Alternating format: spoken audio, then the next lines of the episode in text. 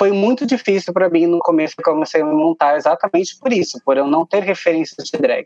As minhas referências eram as mulheres com que eu cresci, principalmente serem mulheres de samba. Tanto é que a Imani, ela é muito uma mulher de samba, sabe? Sejam bem-vindas ao consultório da Drag Therapy. Sente-se na poltrona para conversar com a psicóloga Miss Draga, a psiquiatra irmã Mary Poppers e a arte terapeuta Abacaxir. Entre desabafos e reflexões, na próxima hora teremos um dragnóstico. Bom dia, boa tarde, boa noite. Estamos aqui em nosso consultório diagnóstico mais uma vez, como sempre com minhas colegas. Hoje, mini colega, é, hoje é uma colega só. Qual é? Boa noite. Olá! Essa voz de veludo, vocês já sabem de quem é, né? Minha estraga aqui com vocês. Infelizmente, a irmã Mary Poppers vem enfrentando vários problemas com a justiça desde as temporadas anteriores, né? Ela é uma freira bem à frente do seu tempo e foi mais uma vez aí, tá na mira da Polícia Federal e teve que e para um retiro espiritual. Em breve ela estará conosco em corpo presente ou, de repente, não sei, santificada, mumificada. Pode ser que sim, pode ser que não. E assim começa nosso episódio já com suspense logo no começo. Obrigado, Draga.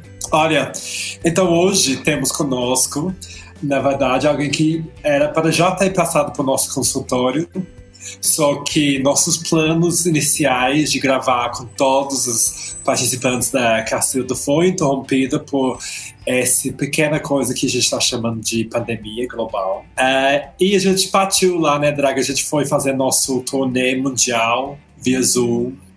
A gente voltou para falar com umas amigas brasileiras e agora sim a gente está cumprindo nosso dever entrevistar ela. Imani Obayá. Bem-vinda. Olá. Olá, todo mundo. Obrigado por ter chamado depois de três anos. Sim, pois é. Pois é, desculpa.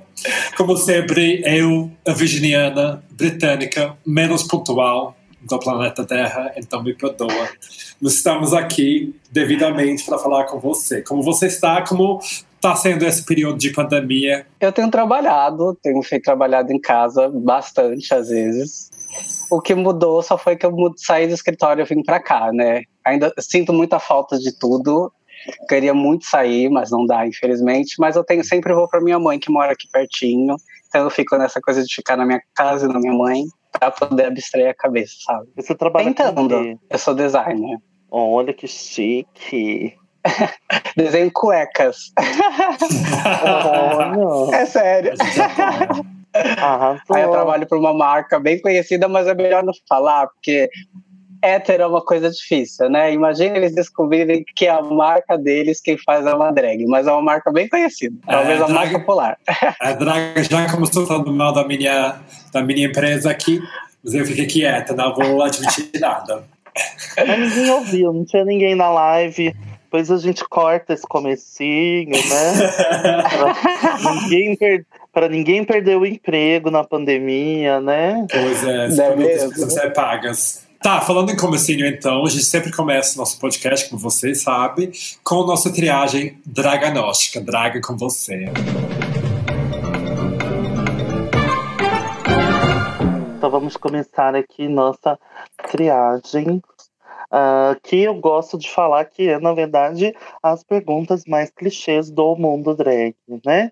Uhum. Por que uhum. perguntas clichês? Pode e não, e não conhece eu, não conhece você, não conhece ninguém, vai conhecer um pouquinho mais da sua história, né? De como você construi, construiu e vem construindo a sua carreira como drag, né? Então a primeira pergunta é uma pergunta inédita. Todo, todo podcast eu gosto de trazer essa novidade, né? trazer só perguntas inéditas. Então, essa com certeza é uma pergunta que você não ouviu, né? Por que Imani Obayá? Ah, é bem simples, eu, porque foi minha mãe que deu. a minha mãe de verdade. Tipo, é, quando eu comecei a me montar, para mim, era eu, eu Aliás, comecei não, eu me montei para ser uma única vez na vida. Então não tinha nome. Tipo, eu, eu entrei na balada sem ter nome, e todas as pessoas encherem o saco. Eu inventei um nome X lá que também era da minha mãe. E eu fiquei um bom tempo conhecido por esse nome, mesmo depois que eu fui, virei a Mania Baiá. Mas o fato é que minha mãe sempre teve o nome dos três filhos dela, que era Marcos Vinícius, que não virou a Mauri, que no caso não é a Mauri, minha irmã e a Imani. E aí, quando eu vi, quando eu tinha que colocar o nome na drag, eu falei, por que não o nome que minha mãe já tinha, que é a terceira filha que não nasceu? Aí nasceu Imani. Tipo, não é nada muito pensado, assim, não foi nada pensado, uhum. foi mais, algo bem mais familiar, tipo uma continuação de linhagem, sabe? E o Baiá veio de. Porque eu, toda vez que eu pensava.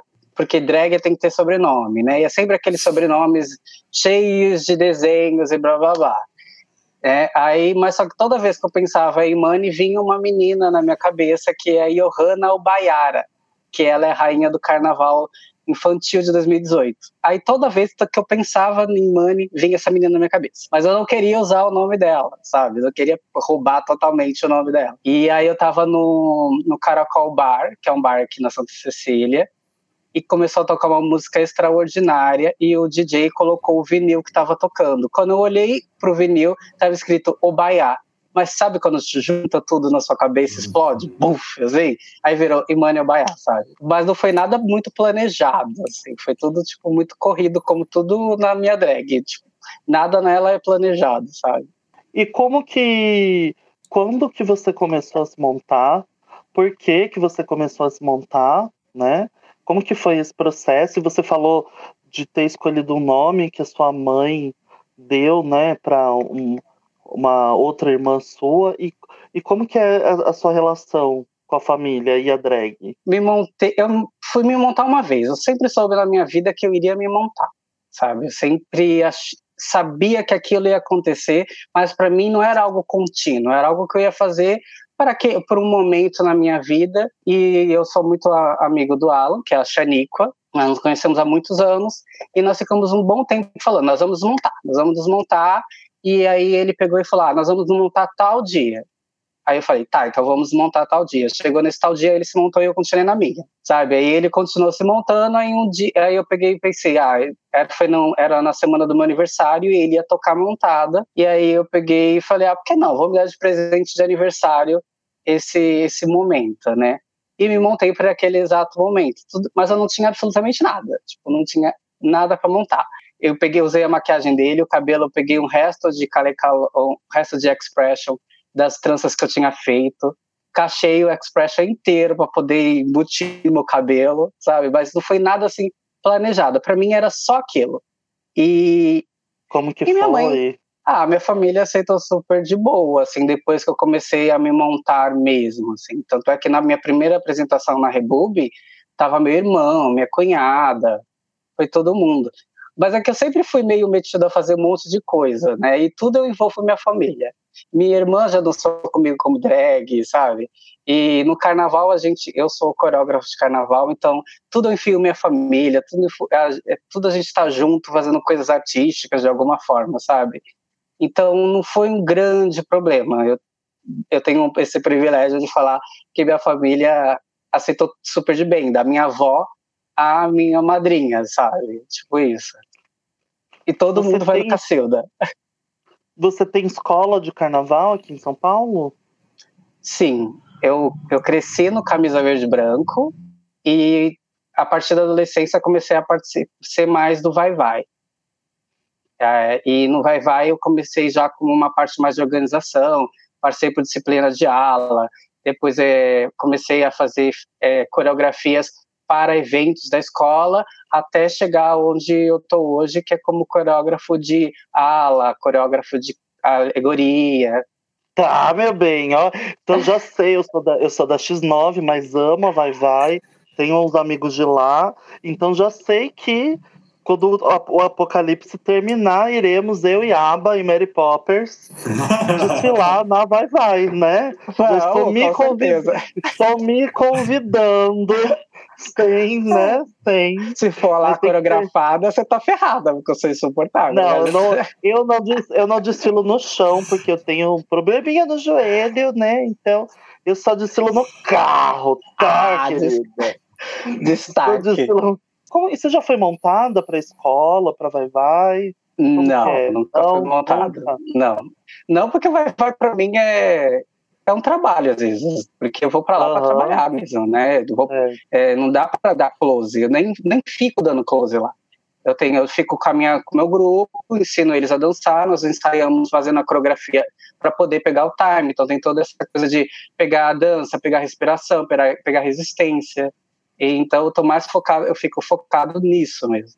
É, isso é uma coisa interessante, né? Porque as pessoas, sobretudo aqui em São Paulo, né, que, é, que é a impressão que eu tenho de por já ter vivido bastante o Carnaval de São Paulo e o Carnaval do Rio, parece que o Rio de Janeiro, numa forma geral, vive mais o Carnaval, né? Vive mais o Carnaval no sentido do desfile das escolas, né? E em São Paulo parece que a gente tem uma coisa meio elitista, né? E um pouquinho às vezes meio preconceituosa com o carnaval. E as pessoas não sabem, né, que realmente quem está ali na escola leva muito a sério aquele trabalho. É um trabalho muito, as pessoas estão muito focadas ali no que elas estão fazendo, né? Isso é bem interessante, né? Sim, eu é já... é um trabalho de, de um ano inteiro, não é um trabalho de alguns meses como as pessoas pensam que é, né? Uhum. A gente vive para poder continuar na nossa cultura, todas as vertentes, porque a minha mãe ela tem uma associação voltada para as crianças do Carnaval, então nós trabalhamos com desde com crianças para poder aprender a nossa cultura, sabe? Então é desde o de aprender a entender o que é um pavilhão, entender a história, entender o que é uma passista, sabe? Que não é só colocar um biquíni ali, está representando totalmente o movimento do, da nossa cultura, que é um movimento de dança que é extremamente forte para gente, né? Então, é, o carnaval é uma cultura muito grande e as pessoas ainda não, aqui em São Paulo, tem essa, como você disse, é muito elitista e tem, não tem muito essa visão cultural, tem mais uma visão de bagunça, onde vai só num determinado Sim. momento numa determinada época, não entende que as escolas têm projetos sociais, não entende que as pessoas ficam entregando leite para mães durante o ano inteiro, sabe? É, tem muita coisa por trás do carnaval que as pessoas desconhecem.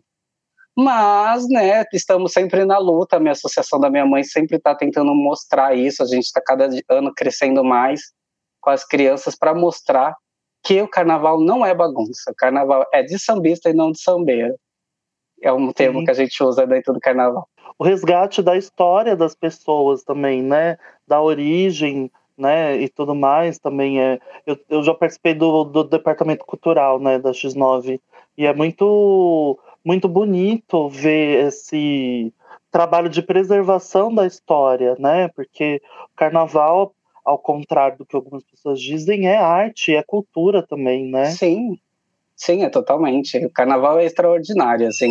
Eu acho que é uma, do, uma dos poucos lugares que conseguem colocar todo tipo de gente num lugar só, sabe? Tem do rico ao pobre, do negro, do índio a, ao japonês, sabe? E o branco, obviamente, né? Porque não tem como não inseri-lo, mas é, principalmente questões econômicas, mas é, tem todo tipo de gente, tipo o negro cria o, o índio sai lá de Parintins para montar os carros, né? O branco vem de vez em quando para pagar a sua fantasia, é, vem o rico, vem o pobre, vem a classe média. É um, um lugar que consegue juntar todo mundo de uma, de uma forma que fale sobre felicidade, sobre tristeza, né? Porque nem todo samba é feito só de alegria, fala sobre as tristezas do samba. É um, é um lugar de conexões, assim, sabe? De, de envolver sentimentos mesmo. Eu queria só puxar um pouco a experiência de vocês duas também, porque eu sei, obviamente, que você também desfilou, e pensar como que é a drag, a arte drag e figuras drag são aceitos, envolvidos dentro, assim, essa cultura da, do carnaval. É, o carnaval, ele, como eu disse, ele é um lugar que abrange muito, né? Tipo, é, é muito difícil desconectar, por exemplo, o carnavalesco de homossexualidade, por exemplo, né? Uhum. Então, o, o, principalmente do carnaval, principalmente daquela escola, geralmente são pessoas, são gays. Já começa por aí, né? É claro que existe muito preconceito. Eu cresci dentro de uma escola de samba e, e, e aqui em São Paulo nós não temos muita referência de samba masculino. Então, quando eu aprendi a sambar, eu aprendi a sambar vendo minha mãe, vindo das mulheres. Então, eu sambo com, com quadril para lá e para cá, sabe? Mulher sambando. E é, era muito complicado, foi complicado crescer neste meio sendo gay e sambando como uma mulher, porque era, eu era bem reaprendido por isso. Né? Hoje, o carnaval está muito mais aberto a questões gays. Escolas como a Vai Vai, que era uma escola que eu sofria preconceito, hoje tem é, projetos voltados para a comunidade, para falar sobre GLBT, GLBT, sabe? QI+. E, então é possível, e está crescendo mais. É, tem muitas escolas de sambas que hoje tem rainha, a rainha mulher e tem a rainha trans. É isso, assim, tá abrangendo drag, eu sei que tem algumas drags que saem, é, que inclusive desfilam montadas, mas sempre em posição maior de destaque, nunca é como uma pessoa comum, isso eu espero um dia, por exemplo, chegar numa comunidade, ter uma ala comum diversos tipos de pessoas, ter trans, ter drags, que todo mundo possa estar ali, mas quando você vê uma trans ou uma drag, é sempre numa posição mais de destaque, né, mas ela paga para sair, ou seja, ela paga para ter aquele destaque. Não é bem estar dentro de uma comunidade. Eu não sei se a Draga percebe, é. percebe isso também. É, depende. Eu nunca paguei para sair. Porque ah. eu, fazia eu fazia parte da escola, né? Ainda faço, na verdade, né? Só não atuo mais porque o trabalho não deixa, mas já trabalhei no departamento cultural, tem as meninas do Esquadrão das Drags que fazem trabalhos sociais muito, muito pesados e muito fortes e que ajudam também a Vai Vai e tal. Então, pelo menos no caso da X9 especificamente, tem esse caso que, como a gente está envolvido ali com o pessoal e, e, conhece, a gente não paga e acaba desfilando em. É, desfilei em carro já, desfilei no chão uma vez como como destaque, mas é, acho que depende, né? Depende, depende bastante. Tem drags, imagino que devam pagar, né? Principalmente quem tem. Eu não tenho esse dinheiro, ainda não. É, mas é isso que a Imani falou, né? A gente ainda é muito machista, ainda né, tem toda essa questão, mas estamos vivendo uma época que, apesar de todo o retrocesso, as coisas estão sendo mais faladas e mais mostradas, Sim. né? E já Sim. frequentei, já frequentei a Vai Vai, a X9 e outras escolas, e sempre fui recebida tanto fora de drag, né, como travesti, que eu sou. Para quem tá me ouvindo pela primeira vez, eu sou travesti, tá, querida? Não sou um viadinho, tenho até amigos que são, aquelas, né? Tô brincando, gente, tô brincando. É, senão depois vão falar que eu tô sendo homofóbica. É, e, e, e, como drag, fui várias vezes de drag e sempre desfilei de drag, né? E, enfim, mas é isso. Acho que as coisas estão caminhando aí para um para um diálogo melhor entre todo mundo, né? Uma pergunta que eu queria aqui do, do nosso acervo de perguntas clichês para acrescentar essa discussão aqui que acho que tem como é legal para a gente costurar, né? Que você falou várias coisas interessantes é, do papel social e político do carnaval, né? E você acha que a, a drag também dialoga com esse fazer drag também dialoga com esse papel social e político? Se a drag quiser, sim. Eu acho que isso tem que partir da, da sua necessidade e dos seus anseios pessoais, né? É, eu entendo, eu já ouvi várias vezes vocês falando sobre isso e quantas vezes vocês falaram mesmo que ela não esteja querendo, ela está fazendo política, mas acredito também nisso de alguma forma, mas eu acho que a, a partir da que você fala da vertente, vou fazer isso com o cunho de, quem tem que determinar é cada drag, né? Porque e, você não é obrigada a, a colocar uma peruca e fazer o que as pessoas querem. Então, se a pessoa só quer colocar a peruca e ir para balada, se encher a cara, ela está no direito dela sem precisar explicar nada para ninguém, sem precisar. Isso foi uma indireta? Isso foi uma indireta? Não que eu beba, viu, gente? Vocês estão vivos? Eu não bebo, tá? Eu quero que, eu quero que a aba entre em combustão espontânea nesse momento, se algum dia eu bebi.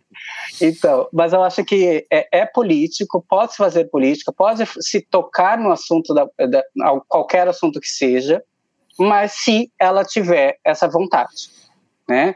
É claro que ela estando ali montada, desde o momento que ela sai de casa e passa pelo porteiro se ela mora num prédio, se ela passa pelos vizinhos se ela mora na casa, ela já está criando um, um, diálogo social com toda a comunidade da, toda a comunidade que ela está, né?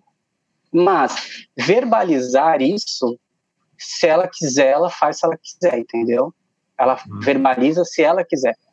E nós não temos o direito nenhum de repreendê-la se ela não quiser. E pelo menos eu acho isso. É, eu, não, mas é, concordo com você, né? Só, existir como LGBTQIA, acordar de manhã e trabalhar, e, né, já é um ato político, então uh, uhum. as outras coisas realmente vão do, da vivência de cada um, né? E como que a gente já falou do seu nome, já falou de política, e quem são as suas referências drag? Ou drag, ou fora de drag, né? Tem, a gente tem visto muitas pessoas trazendo referências fora do meio drag para para arte drag, né? Isso é bem interessante. Então, quais são as referências da Imani? Ah, eu vou ser cancelado agora pelo pelo RuPaul, pela povo do RuPaul. Gente, eu não comecei a me montar por RuPaul e eu digo isso com orgulho. eu não comecei a me montar por RuPaul, então é muito. Eu não tenho referências de drag, de fato, assim. Eu tenho drags que eu admiro, mas referência de drag mesmo para me montar, eu não tenho nenhuma. E foi muito difícil para mim no começo que eu comecei a me montar exatamente por isso, por eu não ter referências de drag. As minhas referências eram as mulheres com que eu cresci, principalmente serem mulheres de samba. Tanto é que a Imani, ela é muito uma mulher de samba, sabe? Ela tem um cabelão, ela, ela traz, a, traz a, a, a, roupa pelada, sabe? Ela é uma, uma nega de samba, sabe? E, porque eu cresci vendo essas mulheres, então eu queria é, para mim a referência de, de beleza e feminilidade eram essas mulheres. Então, quando eu comecei a me montar, até quando eu conversava com ela, a, a, se quando eu me montar, eu jamais vou colocar cabelo liso, sabe? Uhum. E até hoje, a Imani nunca usou cabelo liso, sabe? E, e eu não tenho, e, e o meu problema com a a drag era exatamente isso, porque quando eu via aquelas mulheres, eu via aquelas mulheres com uma maquiagem com os olhos super coloridos, mas uma pele muito natural, sabe? Pouca base, ou, ou sempre pelo fato de estar sempre sambando aquele rosto mais oleoso. Então eu ficava, meu Deus, como é que eu vou ser drag se eu não quero isso? Sabe, eu cheguei a passar, eu, eu, sei, eu, eu sei que eu, eu comprei quatro bases para começar a me montar, para você ter uma ideia. Porque eu comecei, eu comecei pelo método normal, vendo referências de drag, referências de maquiagem de drag, e aí eu vim aquela pele seca, aqueles 3 quilos de maquiagem, eu falava, não é isso que eu quero não, é, não, eu não estou me sentindo bem. Não, aí eu parei. Parei de ver maquiagem de drag e comecei a ver maquiagem de mulheres negras se maquiando. Eu quero uma pele, eu quero menos maquiagem, eu quero uma pele mais glow.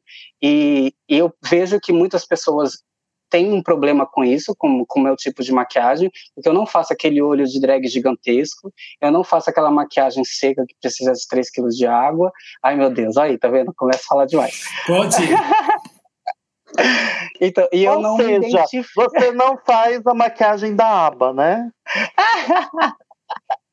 eu acho que eu faço maquiagem suficiente para todos aqui, né? Então, eu nunca consegui me identificar com aquilo, assim, eu, eu e, e eu sinto esse problema com as pessoas comigo e deu mesmo comigo, porque eu fico me cobrando para ficar mais drag, entendeu? Mas não é isso Mas que eu vejo não é isso que eu quero, e eu estou sempre lutando, falando, gente, maquiagem de drag não é a mesma de sempre, maquiagem de drag não é a mesma de sempre. Mas mesmo assim, as pessoas ainda me cobram porque eu tenho aquele tipo é. de pele, sabe? Eu fico, eu fico impressionada com esse negócio, né, de como o povo gosta de ditar regra. E a gente sempre fala aqui no podcast de como drag é uma coisa muito abrangente, é uma arte muito guarda-chuva para a gente definir o que é uma coisa ou outra, né? Uhum. Há, um tempo, há uns dias atrás, uma drag famosinha que é um bonitinho de boy, fez uma cagação de regra aí, todo mundo tava lá aplaudindo. Ah, é isso mesmo, é. estamos de olho. Não vou falar quem é, depois a gente quiserem saber, me paga 30 reais que eu passo a informação. E, e, acho impressionante você falando que usa pouca maquiagem, mas como você fica diferente. Eu é a primeira vez que eu te vejo out of drag, verdade. E assim, não cons... e eu tava vendo aqui seu Instagram que mesmo maquiada e de barba é totalmente diferente, né? Ou seja, não precisa de muita maquiagem, só precisa de talento, né, querida? Exatamente. Aqueles... Não, mas maquiagem é uma paixão, né? Tipo, eu, eu, eu, é algo assim que eu aprendi muito a amar a maquiagem, né? E como ela pode ser transformadora em diversas vertentes, não precisa tanto quanto cheio de maquiagem, com pouco maquiagem, com tinta guache, sabe? Você consegue transformar o rosto com, em pequenos detalhes, assim. Eu não uso muita maquiagem, como vocês podem ver. Né? Minha, pele, minha pele é bem natural. Hoje eu fiz um contorno assim bem discreto, um blushzinho bem discreto em sua homenagem aqui, ó. Talvez o que tem sido diferente para a Imani, que eu sinto, pelo menos pelo que você vem contando agora, que você já tem o tinha uma ideia muito clara sobre quem Imani era, né? Você, você entende que Imani é essa mulher, essa mulher da samba, que se tem, por mais que você não tenha referências drag, você sabe de quais fontes você está bebendo. E eu acho que talvez é isso que te dá uma segurança maior para saber qual tipo de maquiagem que você está buscando, qual tipo de cabelo, qual tipo de figurino. E que talvez. Não, não nada não? disso. Não, não, não. Tudo foi muito experimental, assim, tudo muito, foi muito natural. Eu, é, eu, eu entendo quando vocês falam que a drag é uma persona, né? Mas é, para mim a drag não é uma persona. Para mim a Imani sou eu a todo momento, é a Mauri a todo momento. A única diferença é que as experiências como que eu tenho como a Mauri são diferentes que eu tenho como Imani e uma leva para outra, sabe? Uhum. Para eu chegar nesse consenso de maquiagem, como eu disse, eu comprei quatro bases né? Eu fui experimentando, tipo, eu fui da, da base mais baratinha, depois eu passei para mais cara, que todo mundo usa, eu não me adaptei a ela, comprei outra até achar a, a mais adequada para mim, para minha pele, tipo, e não tem nada a ver com questão de achar o tom da minha pele ou a, a, a, a base que se adapta à minha pele, sabe? Foi uhum. mais o de como que a pele dá o resultado, né? Qual que é a base que dá o resultado. E tudo foi experimental mesmo. E eu, uhum. cada vez que eu ia maquiar, eu colocava a sobrancelha num lugar. Eu, cada vez que eu ia maquiar, eu fazia um contorno diferente no nariz. Aliás, contorno nariz não, porque eu não faço contorno de nariz, eu só faço iluminação, porque eu não sou contra contorno de nariz para negros, né? O nariz é largo e ele tem que continuar sendo largo, eu sendo, eu, eu sendo drag ou não. E então eu fazia cada vez que eu me maquiava, eu maquiava de um jeito completamente diferente para poder exatamente me conhecer, conhecer o meu rosto. É, até falo que, que para mim, eu já conversei com algumas pessoas assim, que eu acho que é a primeira vez na vida que eu passei a me olhar de fato. Porque que, quantas vezes você fica se olhando, olhando para si na vida? Aí, de repente, do nada, você tem que se maquiar e se olhar durante quatro horas, se olhando. Você vê o seu, cada detalhe do seu rosto coisa que você nunca Exatamente. viu na vida, sabe? Exatamente. Então, cada vez que eu me maquiava era algo diferente, cada vez que eu me colocava roupa era roupa diferente, para exatamente tentar me conhecer. Eu ainda estou tentando me conhecer. Eu ainda eu, eu, eu comecei a me eu primeira vez que eu vi uma drag que eu falei, meu Deus, é isso. Eu, eu era uma criança quando a minha mãe alugou o filme da para o Foi Obrigado por Tudo Uhum, e lá sim. tem essa questão do que você não é uma drag, você é um menino de vestido. Você vai virando uma drag não só pela maquiagem, não só pela roupa, você vai virando drag pelas atitudes, pelo bem que você faz às pessoas, por entendimento do que você é como ser e como drag. Então, ainda eu acho que eu estou nesse processo, sabe? Ainda sou um menino de vestido. Vou chegar a ser drag, mas ainda sou um menino de vestido. Concordo com você, menos a parte de fazer bem as pessoas, porque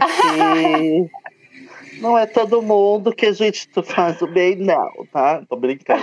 Mas é essa coisa da maquiagem, eu tava falando, inclusive, com um paciente esses dias na clínica, né? Sobre como a arte, sobretudo as artes cênicas e fazer drag, né?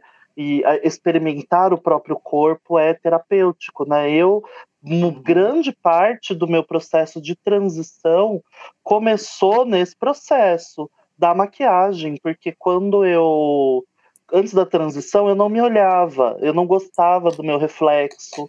Eu saía de manhã muitas vezes sem olhar, com a cara cheia de remelo que eu não gostava de me olhar no espelho. Tinha passava o reflexo no carro, na rua, já me, me dava um comichão, assim, sabe? E aí, você ficar, né, logo no, quando a gente está começando, três, quatro horas, se olhando no uhum. espelho, vendo todos os cravinhos do seu rosto, todas as marcas de expressão, né? E aí depois construindo o resto, né? Você vai para a cintura, você vai para o peito, você bota a meia, você vai construindo, né, aquela aquela pessoa que é você, que é uma parte de você também, né? É, é, é um processo muito muito revelador, né? De quem é conhecedor no caso, né? Eu acho que é isso que é doido também, né? O fato que, ao mesmo tempo, você está olhando no espelho, você está se olhando, tipo, de quem você é antes de se montar, e você vai procurando quem que você quer ser na maquiagem, né? Porque obviamente quando a gente vai experimentando, como você falou, a gente está tentando entender também quais traços a gente gosta, quais traços a gente identifica nossa drag. A gente faz uma sobrancelha, e sente, não, isso não é Abe, isso não é drag, isso não é Imani, e vai fazendo outras coisas. Então você está meio uhum. refletindo sobre duas coisas em paralelo, mas funciona, né, de alguma maneira doida. Sim, é. exatamente. Você sabe que esse negócio da maquiagem é engraçado. Uma crítica que já fizeram a mim, que foi na tentativa de ser uma crítica construtiva, eu imagino que seja, por isso que eu não causei com a pessoa, foi dela falar, e você faz maquiagens muito diferentes, né? Você tinha que ter um, uma estética, né? E eu não gosto, não concordo com isso. Sim. Eu gosto de fazer coisas diferentes, porque eu também mudo, né? Que agora eu tô numa pegada mais gótica e tal. E Calma aí, o que, arte... que é estética, né? Primeiro é... né, a pessoa precisa entender o que, que é estética, né? Sim. né? Então, tem essa é. cobrança, é. né? De que drag tem que ter uma identidade visual. Mas será que a, essa identidade não está muito mais ligada à atitude do que só necessariamente ao visual? Eu acho que sim, sim total. E, e não. Eu acho que é, essa coisa da cobrança da identidade visual vem diretamente do RuPaul. Porque você imagina, tipo, uma moeda principal nesse, nesse mundo é basicamente redes sociais, né? Que é imagem onde às vezes é mais difícil passar a atitude, essas coisas que você fala, Draga. Então, você ter um rosto, maquiagem reconhecível, é uma marca, né? É igual você, tipo, o McDonald's ter logo, sabe? É sua, seu olho, sua boca, seu contorno se torna sua marca, é reconhecível, lembrável. Então, eu acho que essas pessoas já internalizaram na cabeça delas que se você está fazendo drag é porque você quer trabalhar com esse sistema de RuPaul e se vender como uma drag. E para isso você deveria ter então uma maquiagem identificável, reconhecível sua, que obviamente é uma opção, mas é uma escolha. Não é, não tinha que ser uma regra que a gente caga para todo mundo, mas sabe? Eu acho que a lógica vem daí, mas eu concordo plenamente com você. Tipo, eu sou a favor da experimentação também, te apoio. Vamos falando agora em experiências para nosso próximo quadro, Daga. A próxima parte agora é mitos, ritos, técnicas e truques. Basicamente, a gente agregou isso aqui para tentar puxar um pouco mais as nossas convidadas uh, assim, umas informações mais práticas sobre o jeito que você faz drag para que elas talvez possam aplicar essas coisas também. Então, são quatro perguntas simples e rápidas. Primeiro, oh, um, um mito. Um mito sobre Imani para você desmentir aqui. Um mito sobre Imani? Meu uhum. Deus! Eu não sei nem quem é essa moça. o mito sobre Imani é que ela é ela é o furacão, assim, as pessoas imaginam que ela seja algo assim, tipo, extraordinário, mas na verdade a maioria é um ser extremamente introspectivo e que não gosta de falar com ninguém na balada. E as pessoas acham que ela é aquilo que eu fiz como Tina Turner, sabe? E agora, ah. então, um rito, ou seja, há algum, alguma coisa que você faz no seu processo de montar que para você é especial, te ajuda nesse processo de se montar, desmontar, alguma coisa que você faz, pode ser, não sei, música, lugar, processo, qualquer coisa assim que você... Hum, eu acho que tem uma coisa que eu sempre falo, que eu quando me olho, eu sinto falta, que é quando eu coloco duas coisas, na verdade. A lente, que eu coloco uma lente mel, que é a cor do olho do meu pai. E quando eu coloco uma bruma que é cheia de glitterzinho para deixar a minha pele do jeito que eu gosto. Então, assim, eu falo, o olho é uma coisa que eu, quando eu olho, falo, agora eu tenho um olho de mano, sabe? Agora eu posso fazer a maquiagem inteira, mas quando eu, não, eu tô olhando sem, sem a lente, eu falo, meu Deus, não é mano não é a Imane. Eu coloco a lente, eu vejo que a Imane existe. E quando eu deixo a pele do jeito que eu gosto, que é a pele glow, sabe? Aí eu falo, ai, ah, agora estou no céu, sabe? Esses são os dois momentos que para mim são o ápice, os hits. Bafo. E agora, então, um pouco mais técnica. Tipo, existe alguma técnica específica no seu processo de maquiagem, montação, que você acha que as pessoas deviam saber? Ah, como eu disse, eu estou sempre experimentando, então não tem muita técnica, não. Eu me jogo, e às vezes eu me jogo com o que tem, porque eu sou uma pessoa preguiçosa mesmo. E às vezes eu, eu separo, eu, me, eu demoro muito para maquiar, tipo, muito mesmo. E eu fico enrolando, enrolando, enrolando, e quando eu vejo eu tenho duas horas eu tenho que correr. Tem horas que eu simplesmente faço o que tem que fazer para ter um resultado, sabe? Então ah, não tenho muita técnica, não.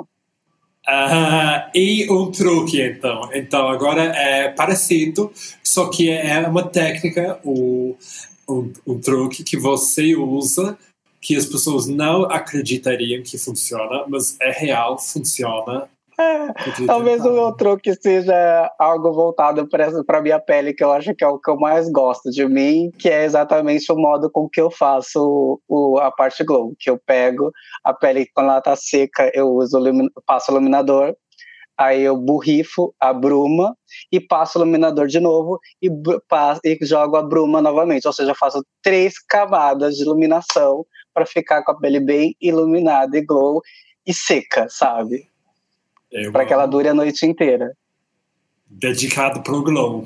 É, algumas pessoas ficam jogando pó compacto e, e eu jogo iluminador. E dentro de todo esse processo aí, né, que a gente tá falando de, de construção da sua drag, de, de identidade, dessa identidade que você veio adquirindo ao longo desse processo. E aí veio o Cacilda, que foi o concurso que a gente cobriu, né? Como que foi participar do Cacilda? Você já tinha participado de concursos antes? Não, nunca participei. Cacilda ainda vai ter, tá, gente? Vai começar de novo agora. Tá rolando, tá spoiler. Tá rolando, é. Vai voltar mês que vem. Mês que vem a gente tá de volta. não sei quando que vai aparecer esse podcast, mas ok. É, eu, eu nunca tinha participado de concurso eu me inscrevi no último dia, talvez na última hora, porque a Xanica começou a me infernizar para eu me inscrever. Nós estávamos até no, no Rio de Janeiro. E ela falou: hoje é o último dia, você não vai se inscrever? Ela ficou me infernizando da praia até chegar em casa, ela me infernizando. Eu falei: eu vou me inscrever, tá bom. E me inscrevi. E passei, tipo, porque eu fiquei com o cu na mão, né? Porque porra, eu nunca tinha me apresentado sozinho na vida. Nunca tinha feito, nunca me apresentei como drag. Minha primeira apresentação solo, que não foi tão solo, não tão solo, né? Porque tinha cinco meninas comigo, foi no Cacilda. Tipo, para mim foi muito difícil, porque eu nunca tinha feito aquilo. É como a minha primeira, na apresentação da Rebube foi a primeira vez que eu me. Porque quando do carnaval, apesar de eu estar sempre envolvido e eu ter feito teatro quando eu era criança, eu sempre gostei de me envolver com a parte de trás. Então, é, de organização. Então, para mim é muito fácil. Eu montei a coreografia, ensinei as meninas, as, o pessoal a dançar a coreografia. Agora é com vocês. Dane-se, eu estou aqui do lado de fora. Quem tem que ganhar o ponto é vocês. A, par, a primeira vez que eu tive que me colocar à frente de alguma coisa foi como drag, sabe? É, eu estar em cima do palco, depender de, de mim para que eu lembre da coreografia, para que eu lembre da, das falas, para que eu lembre da, da, música, o tempo certo da música, tudo isso era somente eu. Nossa, isso para mim fez um boom na minha cabeça. E até o modo que comecei a, a ver as meninas com que eu trabalhava porque às vezes eu era bem carrasco mesmo, tipo, você tem que trazer o resultado, você tem que trazer o resultado, mas ao mesmo, mas eu entendia que quando eu tinha que soltar elas, eu soltava elas elas faziam o que tinham que fazer e sempre deu certo. Aí agora tinha que ser comigo, sabe? Eu tinha que fazer acontecer. E é muito difícil, gente, é muito difícil.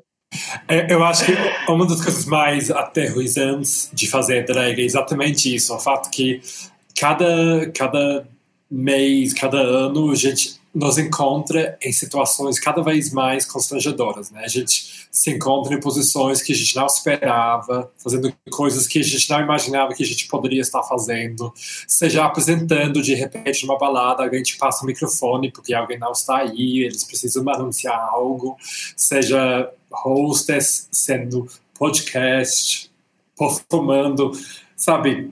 Drag é algo que sempre está nos apresentando situações e mas é isso, né? Eu acho que principalmente eu as drags que eu admiro é, me ensinaram isso que a gente tem que sempre estar pronto, né? Para enfrentar situações. Sim. Uma coisa, sim, uma coisa, uma coisa interessante. Eu sou muito insegura, né? Então antes isso aconteceu não só ao vivo, mas agora na quarentena, em performance online, eu também fiquei mega nervosa. Uma coisa que acontece muito, eu esqueço a letra da música. Toda performance. E eu só lembro na hora que começa a música. Sim, então, exatamente. Se você, se você falar comigo, eu estiver esperando para entrar, cinco minutos antes, perguntar que música eu vou fazer, eu vou, eu vou, eu vou desmaiar. Mas a hora que vem o primeiro acorde, eu lembro tudo, eu relaxo. Mas eu sempre esqueço a letra da música. Nossa, eu fico extremamente introspectiva, eu não quero falar com ninguém. Tipo, eu quero ficar quieto sabe? Eu desapareço, porque eu fico tão nervoso que eu começo a suar. Eu não sou uma pessoa de suar, sabe? Eu começo a suar muito, de cair água, mas na hora que entra, parece, sei lá, baixa a, o alter ego. a Mary Pussy, que foi o meu, ah, o meu primeiro nome de drag, Mary Pussy. Aí, e Mary Pussy arrasa, assim, porque e Mani é muito contida, e Mani é a Mauri, gente. Eu sempre falo que não tem diferença entre Mani e Mauri. Os dois são completamente introspectivos, morrem de vergonha de qualquer coisa, sabe? E, e, e o processo do concurso, como que foi? O relacionamento com as outras drags? Odeio como elas. Que, como... Não. gente, elas são assim, lidar com essas pessoas foram, foi incrível, porque eu realmente comecei a ver gente fazendo arte. Assim. Não que eu nunca tenha visto gente fazer arte, eu acredito que drag é uma arte, né? É, para quem quer fazer arte, óbvio. Mas é, foi a primeira vez que eu tive um contato com o processo criativo das pessoas e entender o processo criativo delas, né? É, no caso do meu processo criativo, era muito introspectivo eu pensava é, no que, que eu queria fazer e não o que, que as pessoas queriam ver para a apresentação. Né? Então, a minha primeira apresentação foi algo eu, totalmente pessoal. Assim, eu falei de carnaval e eu falei todas as vertentes do carnaval, desde o momento do, da mulher e da história do carnaval. Então, nós tínhamos ali três histórias contando, desde a rumbeira que passava para pacabrocha e que passava para passista, e desde o samba, que começava um samba mais é, melódico, até chegar ao samba de carnaval, né? Então era algo muito pessoal. E a segunda apresentação também foi algo totalmente pessoal, porque quando eles falaram que tinha que ser filme, eu não poderia fazer outro filme a não ser A Cor Púrpura. A minha família que estava lá, quando eu saí do, lá do camarim, eles falaram: você tem que fazer A Cor Púrpura, porque é um filme que, é, que toca muito a minha família. E eu já come... quando eu entrei no palco para fazer a cor púrpura e eu comecei a cantar, eu já comecei a chorar.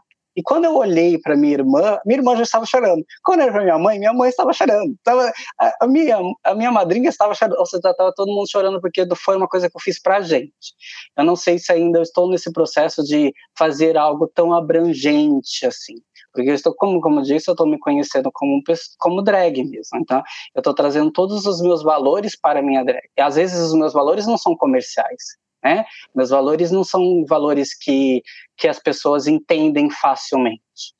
Né? Porque o que eu vivi sendo uma pessoa negra, sendo uma, um gay negro, sendo um gay negro que cresceu com gente no colégio particular com gente branca, é, é algo assim que, que não dá para se comercializar. Né? Não dá para refletir e colocar. E quando você eu penso, eu penso que eu tenho que colocar isso num teatro, eu tenho que colocar puro amor né? Então, esse puro amor reflete a mim e não ao que as pessoas querem ver, né? E eu não sei como é que vai ser agora para mais para frente que eu tenho essa lucidez que eu tenho que fazer algo que as pessoas entendam mais, né? Que as pessoas mais que seja algo mais comercial, mas se pegar todas as mulheres com que eu fiz até hoje, todas as mulheres que eu dublei hoje, refletem mulheres super poderosas. Tina era uma mulher extremamente extraordinária, incrível, que apanhava do marido.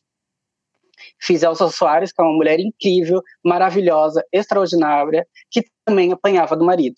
A minha terceira também era uma mulher incrível, extraordinária e que também apanhava do marido. Tipo, ou seja, a mulher negra está muito dentro de mim, sabe? Não dentro de mim, mas dentro do, da minha existência, porque eu convivi com essas mulheres e eu vi o que elas passam. Então, é muito difícil para mim de tirar isso de mim e não falar sobre isso, mesmo que não seja o meu lugar de fala, né? É, tudo bem que o lugar de fala é, as pessoas falam de uma, acredito que falam de uma forma errada, né? Como um lugar de fala de onde você não pode falar sobre aquilo. Você pode falar sobre racismo se é uma pessoa branca, mas você vai falar sobre o seu lugar de fala como pessoa branca. Eu, eu estimulo o racismo, entendeu? Tipo isso. Você não vai falar, ah, mas o negro sofre. Não, você faz coisas que uma pessoa sofre. Então, eu, no meu lugar de fala como homem, homem negro, cis, que cresceu vendo mulheres negras, que tiveram diversas dificuldades na vida, que sustentaram famílias e mesmo assim são marginalizadas, esse é o meu lugar de fala de filho de uma mulher negra que representa uma mulher negra no palco.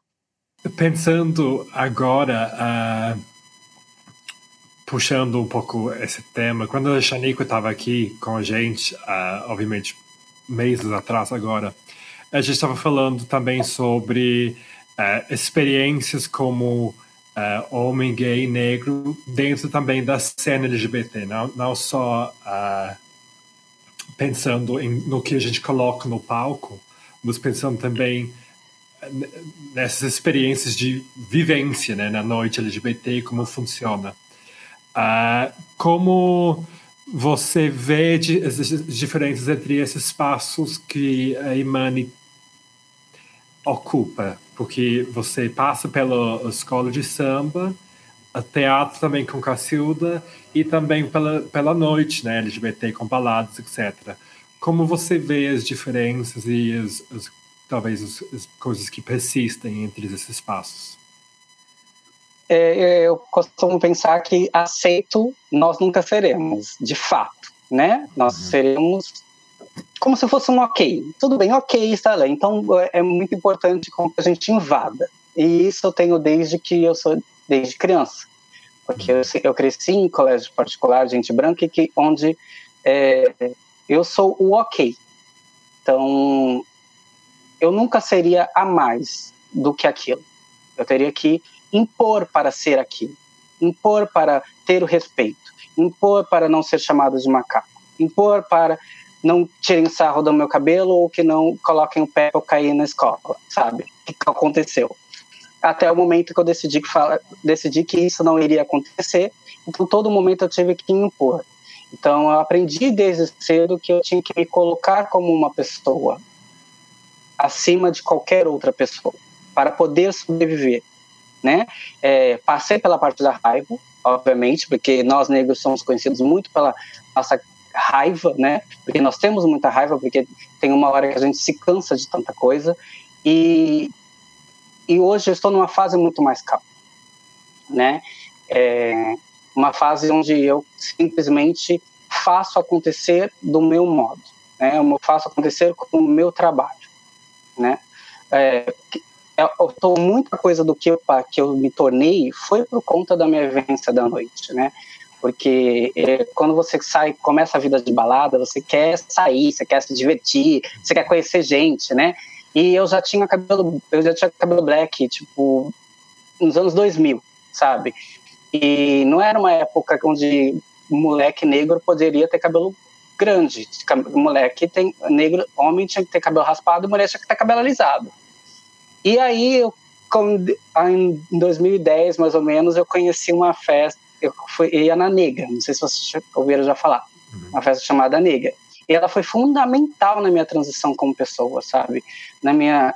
Na, de como eu me, me tornei uma pessoa muito mais introspectiva. E, porque eu amava aquela festa no sentido de música, porque eu cresci vendo essa música. Cresci ouvindo. Minha mãe comprava é, VHS com, com, com os, com os caras que gravavam na MTV gringa clipes porque não passava no Brasil. Então eu sabia todas as músicas negras que black music que tinha da década de 90, 2000. E a nega tocava tudo isso. Então eu ia para lá para ouvir essas músicas. E o que eu passei naquela festa, gente, vocês não têm noção do que eu passei naquela festa. Eu andava, eh, eu não conseguia parar, porque as pessoas olhavam, me olhavam esquisito. Quando vinham falar comigo, elas queriam falar: eh, como é que você faz para o seu cabelo ficar assim? Aí eu virava para a pessoa e ele nasce assim. Tipo, aí a pessoa, ele nasce assim? Aí vinha com a mão. Tipo, ah, pensa, é como enfiar a mão da sua bunda, sabe? Eu não sei se eu tô exagerando nisso, mas era como eu me sentia, sabe? Tipo, uma pessoa X enfiando a mão no seu cabelo né? Fora todas as outras coisas, tipo dançar, eram as músicas que eu sempre amei cresci vendo. E não, é, mesmo que você não seja uma pessoa que saiba dançar, mesmo que você não tenha uma cultura negra, você sendo uma pessoa negra extremamente voltada para a cultura negra, você tem algumas coisas que estão dentro de você e a dança é algo que está envolvido dentro de uma, de uma pessoa negra. É o modo com que a gente sente as coisas, muito, sente muitas coisas, né? E, e, e quando a gente está dançando, por exemplo, na nossa comunidade, sambando, por exemplo, uma pessoa começa a sambar, vem a outra começa a sambar com você, quando você vê tem uma roda de gente sambando. E eu tô lá dançando coisas que eu sempre gostei de ouvir quando eu era criança.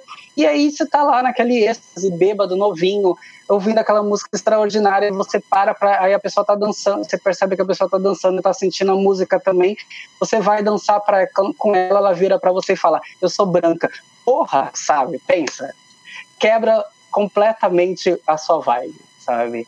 Eu, eu não tô nem aí se você é branca, se você não sabe dançar como eu, que você não tem os mesmos sentimentos que eu. Eu estou ali querendo transmitir um, alguma coisa, porque a dança, para mim, traz, essa, traz muito isso, né? Se você pegar a religião negra, né? Se você pegar o candomblé, a umbanda, é, você canta por orixá descer e você canta por deixar dançar. Ou seja, você, a, a, é muito no, nossa, assim, de ter a música como uma coisa de expressão, de sentimentos, de religiosidade. Então, é, você chegar para transmitir aquela energia, ter aquela troca de energia com a pessoa, e a pessoa para e fala: Eu sou branca, até hoje acontece isso, tá? É, é uma quebra. E, a, e eu parei de ir na nega exatamente quando fiz trança. Porque quando eu fiz a trança, eu, eu, eu cheguei na balada, a bicha gritou: Ah, olha o cabelo dela! Sabe? Tipo, eu parei assim, a balada inteira olhando para mim, eu assim.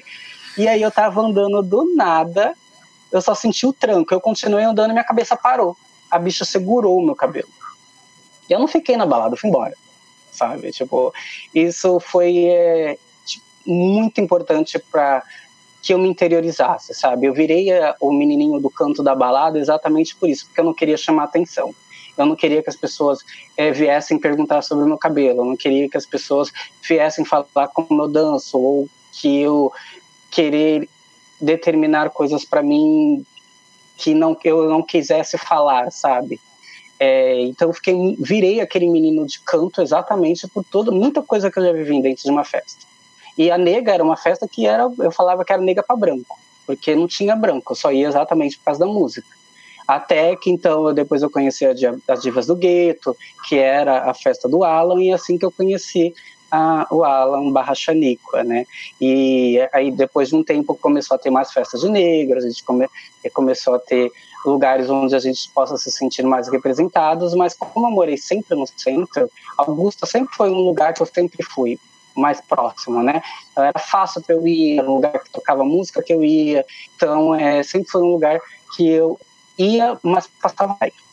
Passei a virar essa pessoa. Então, a Imani, quando eu comecei com a Imani, a Imani me tirou desse, dessa zona, porque ela me tirou do, do fato de eu ser aquele menino do canto.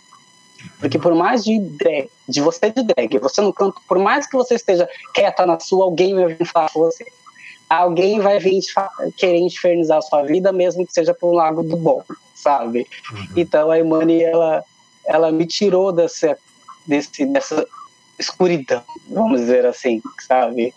Que é, o, que é poder me relacionar com as pessoas, poder me abrir de novo com as pessoas, poder estar com elas, sabe?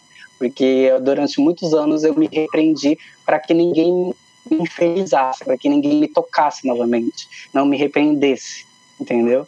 Escutando você falar, eu acho que você acaba destacando duas coisas muito importantes, né, sobre baladas e festas, né? A gente sempre pensa, uh, porque a gente associa festa com diversão. E muitas vezes diversão é visto como algo que é supérfluo, né? Que é menos importante porque não é essencial. É diversão, é algo a mais. É você falando aí sobre suas experiências, a gente percebe quão importante que esses espaços podem ser para a gente se identificar, para a gente encontrar cenas, músicas, pessoas, espaços seguros onde a gente possa se soltar e como esses mesmos espaços, eventos, etc., também podem excluir a gente, sabe, de, de um lugar que supostamente é nosso espaço seguro né, na sociedade. Ou seja, já na sociedade que a gente tem, a comunidade LGBT, a princípio, é onde a gente vai se dar bem. Aí, indo em festa X ou Y, onde algo acontece, ou alguém lá, um, um membro do staff, um membro do público, DJ, quem fosse, age de uma maneira que nos marca, impacta de alguma maneira, você vê como repercute, né? Não, não só naquele hora, mas Sim, ainda as pessoas estão bêbadas, elas acham que elas estão no direito de falar tudo e fazer qualquer coisa, né? Mas enfim, era só uma reflexão sobre o quão importante que festa é para nós, é, ainda mais que nesse momento que a gente a princípio está sem, né? Está fazendo uhum. falta. Uh, mas, como o Draga falou, vamos abrir então nossa aba caixinha de perguntas pesadas. A princípio, uma pergunta pesada de cada uma de nós e também de nossos Dragaholics. Quem tiver pergunta, podem ir colocando agora. Pensando em drag em três níveis, assim, pessoal, profissional e artístico. A uh, primeira seria pessoal, que geralmente viria da Pops, então eu vou fazer agora, que é uh, para você, drag é terapia? E caso sim, até que ponto? De uma certa forma, sim. Como eu já disse, a, a, a Imani, ela me tirou de uma obscuridão de relações, é, relações sociais, né? Principalmente na noite, no caso. Né? Então, de certa forma, sim, ela é drag é terapêutico, drag me fez abrir os olhos, me fez me tornar menos arredio com as pessoas, né? A Shanika pode confirmar isso. Eu, eu, era o tipo que ela ficava falando com as pessoas na balada e eu olhando para a pessoa medindo de cima a baixo para ver se valia ou não a pena conversar com a pessoa. né? Então, assim, e, e, mesmo assim, às vezes eu não falava com ninguém. Muitas vezes, né?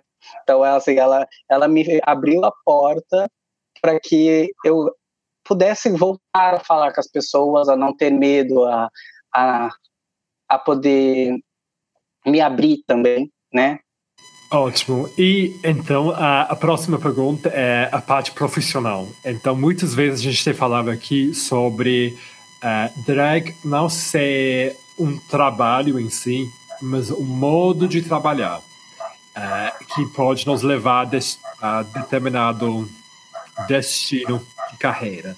Então, se a gente entende que money para você não é o destino do seu trabalho, mas o, o veículo de chegada, qual seria seu veículo e para onde você está procurando chegar?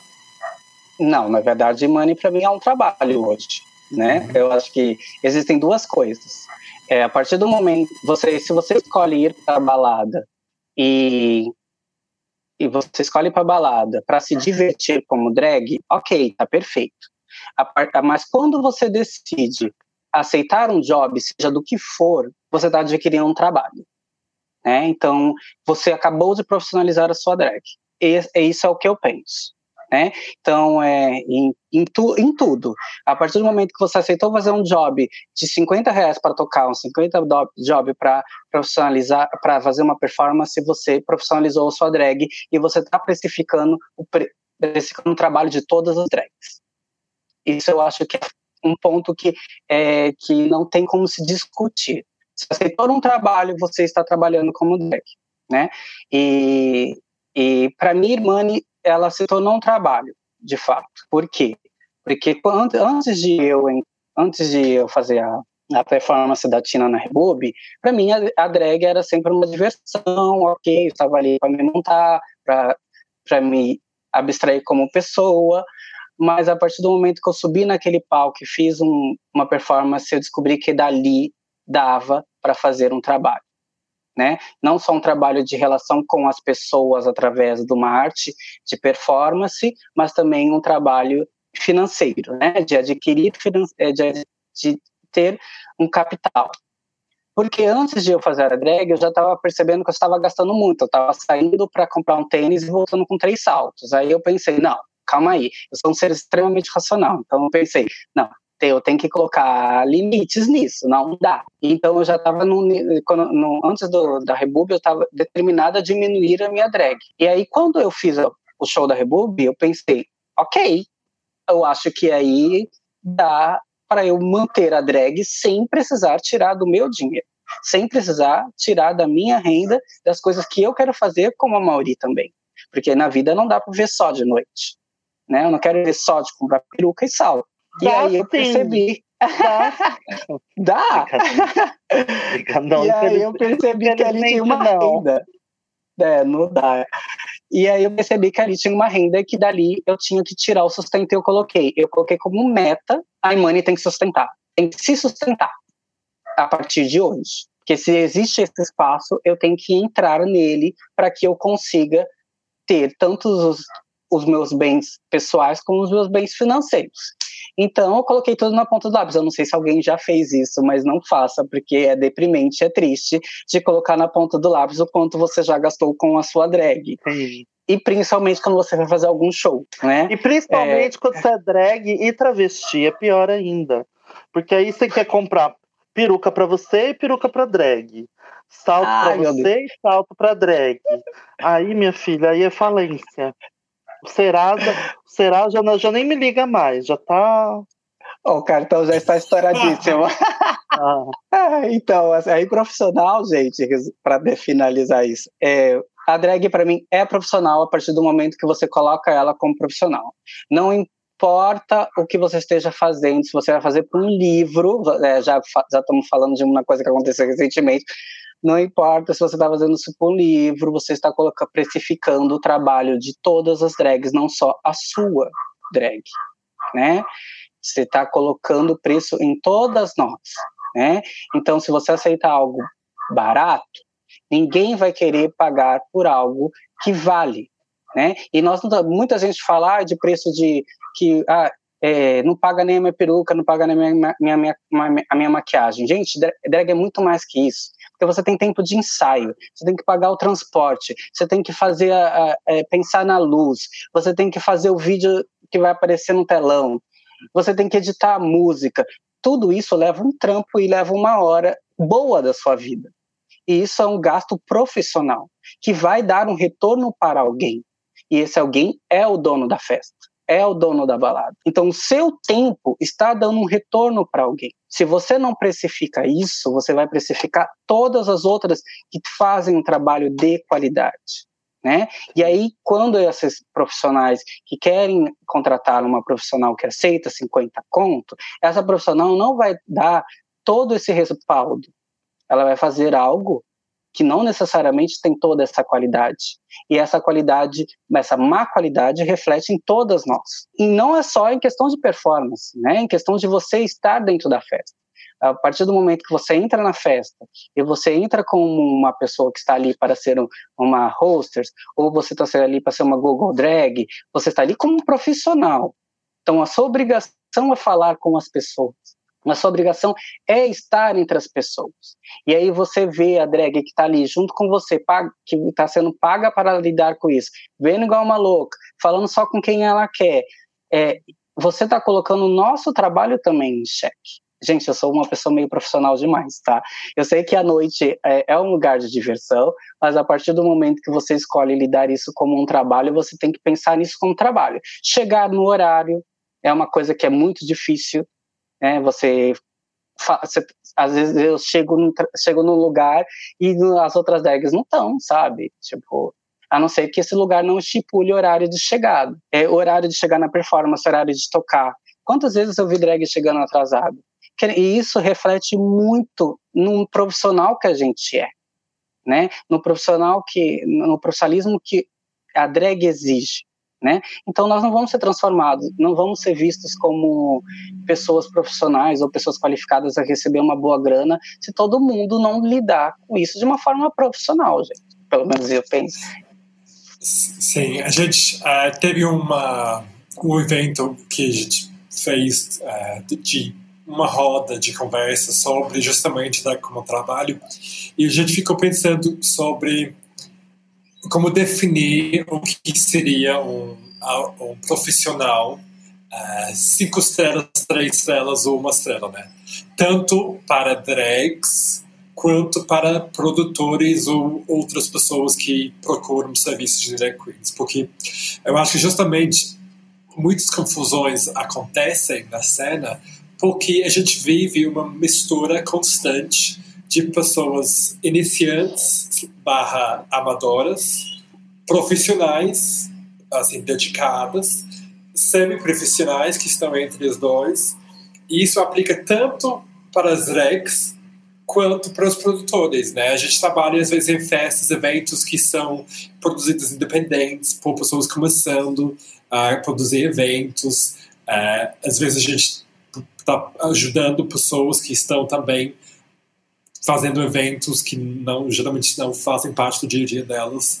E é justamente esse cruzamento que a gente às vezes se encontra trabalhando para pessoas que não sabem muito bem como funciona, como contrata drag e, uhum. e vice-versa, né? A gente também se encontra em situações onde às vezes a gente não tem estado ali antes, sabe? Talvez é a primeira vez que você vai para um casting de uma propaganda alguma coisa e a gente também não não tem experiência de como funciona e a gente acaba sendo pego mas uh, queria aproveitar para fazer a pergunta já que você tem esse, esse olhar falar, drag queria falar uma coisa sobre essa questão posso falar rapidinho Vai, Aba? fala ah, sim. É, eu concordo com a Imani mas é porque assim eu particularmente venho né? Eu sou servidora pública, então eu venho de um trabalho muito burocrático, muito cheio de regras, de obrigações e deveres, né? Como psicóloga, apesar de eu ter uma abordagem que chama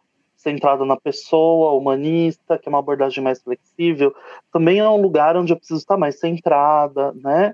Uh, como eu venho com esse histórico de profissões que uh, andam comigo além da drag, né? Eu, e eu, eu vejo que a arte, de uma forma geral, não só drag, né? Como quem tem uma banda e vai tocar com a banda, quem é modelo, né? Sei lá, não sei se modelo é arte, mas enfim, foi um ato falho isso. É, não me cancelem, gente. É, mas enfim, sei lá, se é músico, se é ator, se é drag, eu, eu acho que a arte ela pode ser um pouquinho mais flexível, sabe? Sim. É, não tô, sim, não tô concordo. falando que. Não tô falando, por exemplo, você vai cantar, aí você vai encher a cara e vai, e vai desmaiar no meio do palco. Não. Mas assim, dá para você fazer arte e também curtir, sabe? Também Sim, não, fazer existem trabalhos arte e um momento- trabalhos, concordo. é um momento para aproveitar e, né, e, e né, porque a gente já vem de um, de um mundo tão severo, né? E acho que a arte, a drag é uma coisa tão libertadora e transgressora que acho que ela pode ser flexível, lógico, não tô falando que é para as bichas ficar bêbada de hostess lá, deixando todo mundo entrar de graça.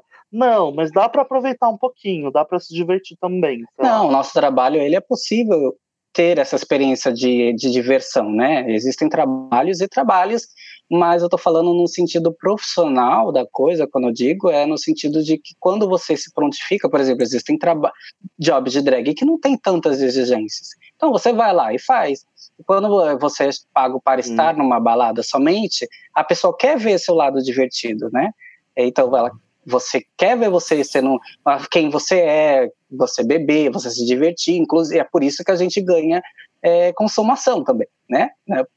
Mas é porque exatamente porque se espera essa diversão da drag, se espera essa genuinidade da drag. Quando eu falo profissionalismo, é o profissionalismo no caso de entender a precificação, chegar no horário, subir no palco na hora certa, sabe? Essas coisas, tocar na hora certa, não só tocar apertar o play e deixar as coisas, deixar a música tocar, essas coisas Uh! assim. De... é, Mas essas é coisas. Abafa, abafa. É, é, mas eu acho que as duas coisas andam juntas, ou seja, eu acho que, Draga, o que você falou tem razão, mas eu acho que é- também existe um profissi- profissionalismo aí também, porque afinal a gente tem que saber até onde a gente pode curtir, né? Porque cada um tem que entender seus limites. Porque, por exemplo, se você se soltar demais, beber demais, a gente. Eu, eu sei que eu já passei do ponto várias vezes e eu não sou única. E a gente tem Vamos que ir crescendo nesses limites. Vamos. Eu queria aproveitar e fazer mais uma pergunta sobre essa coisa profissional. É, qual você falou sobre dinheiro, né? E perceber que você tinha que tomar conta das contas da Money. É, nesse tempo, qual foi o melhor investimento que você fez na Money? Pode ser dinheiro, pode ser em tempo, pode ser em Com trabalho. certeza mas- tempo, com certeza tempo para poder me dedicar a ela. Eu, eu, eu fiz faculdade de moda, então eu costuro, e fazia muito tempo que eu não costurava absolutamente nada. É, e aí eu peguei, quando eu percebi que a Imani precisava ter roupas decentes, e que eu fiz uma roupa uma vez que eu, que eu me vesti de. de ai, nem lembro do que, que era, gente. Era tão horrorosa que eu até esqueci da minha memória. Mas enfim, eu fiz uma roupa praticamente na cola quente. E eu, eu me senti tão mal com aquilo, porque a roupa ia caindo no meio do caminho, que eu peguei e falei: eu nunca mais saio sem estar ok. Sem eu dizer e falar, estou me sentindo bem, a roupa não vai ficar caindo, eu poder estar no lugar sem me preocupar com isso. Então, assim, o maior investimento que eu pus na Imani mesmo foi o tempo de me dedicar, de poder pensar numa roupa, construir essa roupa, né? É, sair com essa roupa, que essa roupa não caia, sabe? Então, o maior investimento que eu fui foi pegar a minha habilidade de costura e envolver na Imani, sabe? Muito bem feito. Eu estou aqui me tentando convencer a voltar a costurar sem sucesso ainda na quarentena. Quem sabe se algo não sai até o final do ano. Eu tô na cola quente. Eu estou na cola quente, mas o meu segredo é, além da cola quente, usar o grampeador. Nossa, eu devia ter usado. Traga, agora é sua pergunta, viu? Então agora chegou a hora mais esperada do podcast. Os nossos 2 mil espectadores estão agora aqui no YouTube alvoroçadíssimos. E Mani, Hum. drag, pode tudo? Desde que ela queira, talvez sim, né? Desde que isso não importune ninguém. Gente, eu me preparei tanto para essa pergunta, agora veio tudo, fugiu da minha cabeça, sabe? Eu, eu acho que sim, eu acho que drag pode e não pode, ai não sei. Eu acho que eu tô confuso aí. Eu acho que pode e não pode. Tem que desenrolar a resposta ou não? Não, tá Você ótimo. A Miss, quiser, a Andrica já cumprimentou aqui que as cinco personalidades dela também amaram essa resposta. E então Então, acho que a gente fecha a nossa caixinha, né, Draga?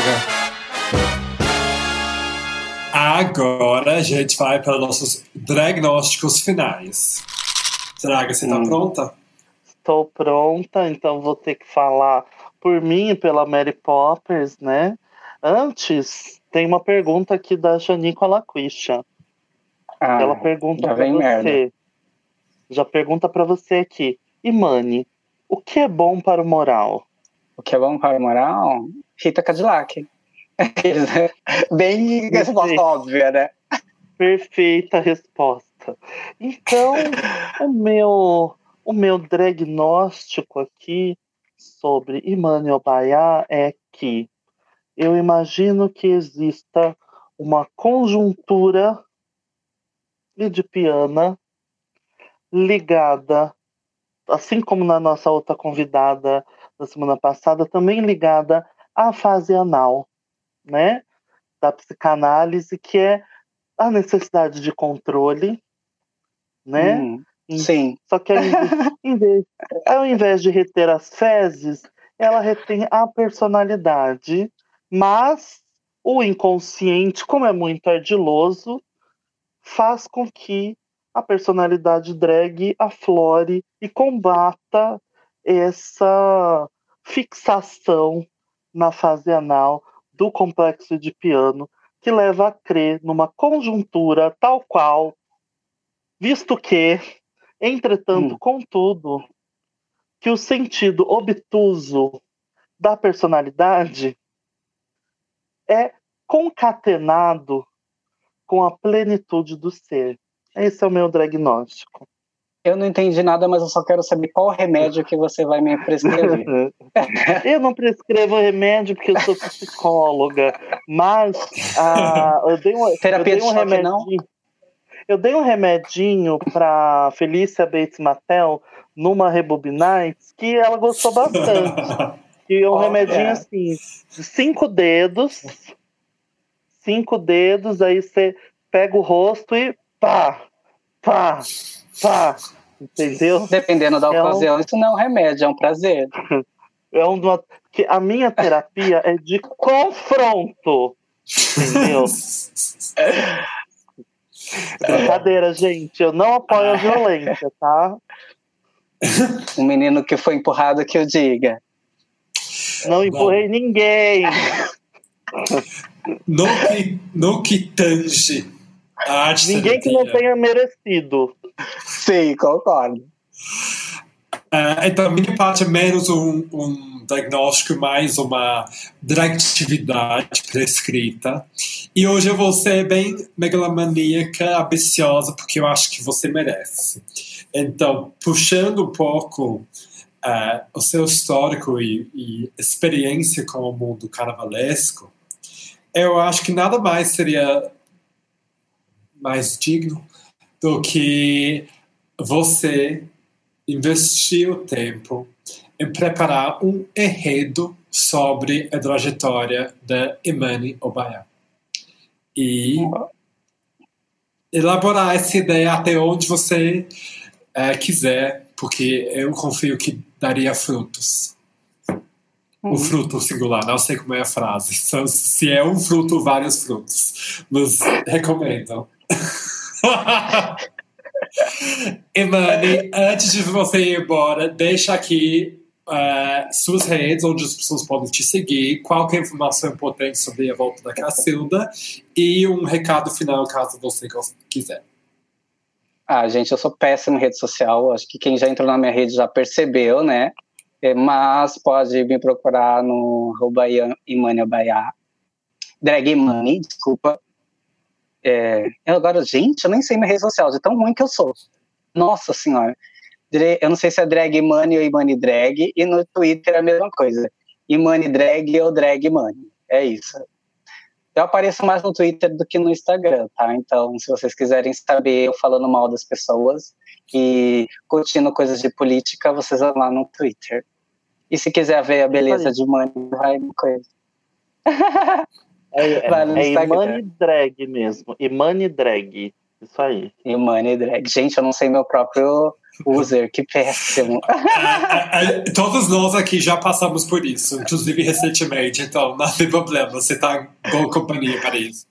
Olha, a, a Misanda que cumprimentou aqui também que aproveita que carnaval em 2021 vai ser só em dezembro mesmo, então ainda dá tempo de preparar esse enredo.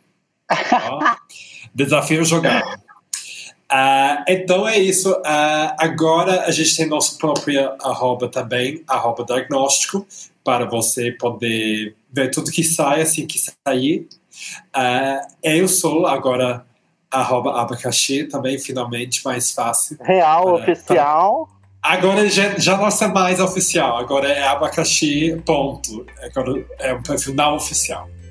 Uh, e você, Draga, onde a gente pode te perseguir?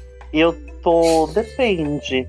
Depende de quem é. Se for para cobrar, eu moro aqui na Bela Vista. Agora, se for para me dar trabalho, eu moro em outro lugar. Mas vocês também podem me achar no arroba pior drag. Eh, todas as minhas redes agora estão com pior drag. E vocês também me acham no Grindr como Gostosa Dominadora e no Scruff Sim. como Dominadora 36. Quem gostar de levar uma surra, e a gente conversa no privado. 36 é o quê? 36 é a minha cintura. Ah. e com isso, é, e também, gente, vocês podem achar uh, a roupa da Poppers em nosso perfil do diagnóstico. Mandem orações para ela, para que ela volte. Irmã Mary Poppers, para que ela se livre logo da, da polícia, não, ela tá no retiro. e é isso, obrigado, gente. Um beijo, ah, tchau, tchau, Imani. Tchau, Imani. Abençoa, Senhor, família. Cacilda tá de volta, hein, gente? Abençoa, Senhor, a Imani também. Amém. Oxalá nos abençoe. O Dragnóstico é um podcast da Drag Therapy com produção da Compasso Collab. Sigam o Dragnóstico no Spotify, Instagram ou pelo canal do Drag Therapy no YouTube para receber a sua próxima dose assim que sair. Emane, a gente mente como a gente sempre mente, porque agora é o confessionário da Popas, mas obviamente não está aqui, então vou entregar você nas mãos da Draga, que já sabe bastante sobre confessionário. Pecado não falta. Imani, hum. aproveitar que nós estamos aqui, ajoelhadas, neste confessionário, quente, úmido. Peraí, não, isso é a sauna, é outra coisa. É... Eu gostaria que você compartilhasse com o nosso público qual é ou qual foi o seu pior pecado drag. Nossa, para começar, eu não acredito em pecado. Isso é uma construção católica onde eu não acredito. Mas é louca, né? Não, mas vamos ah, entrar na brincadeira. A irmã, a irmã Mary Poppers, nesse momento, teve um espasmo muscular ou entrou em combustão espontânea. Ai, meu maior pecado, gente. Eu acho que o meu maior pecado é ser uma pessoa tão séria. Gente, eu sou muito sério drag é uma coisa muito divertida, né? E às vezes eu peco muito nessa coisa de ser muito séria demais, ser uma pessoa séria. Mas estou saindo, já estou saindo da minha bolha, estou chegando lá. Olha, estou vendo a luz. Tem um anjinho, um anjinho falando no meu ouvido aqui, que eu ouço vozes de vez em quando, tá? Aí tem uma anjinha chamada Shanika Laquisha. Meu Deus, ela não para. Que, que disse que o seu maior pecado drag. Você viu que eu tô até emulando a voz da Mary Poppers, né? Falando calmamente. Hum. Isso é uma coisa bem sociopata, né? É, ela, a Xaníqua disse que foi quando você ficou bêbada na Next e. E? Aí ficou faltando o I. Então ela falou que você vai completar o I. Eu fiquei bêbada na Next? Gente, eu fiquei tantas vezes bêbada no Next. eu voltei tantas vezes para minha casa desse jeito, ele no, no Uber. Ah, eu não sei, tem tantas vezes que eu fiz coisas erradas ali. Eu já fui expulso então, uma vez, mas isso é assunto para outro outra temporada. Ótimo. Então foi isso. Muito, muito obrigada, Emani, por Agora estar acabou. aqui. Obrigado, gente.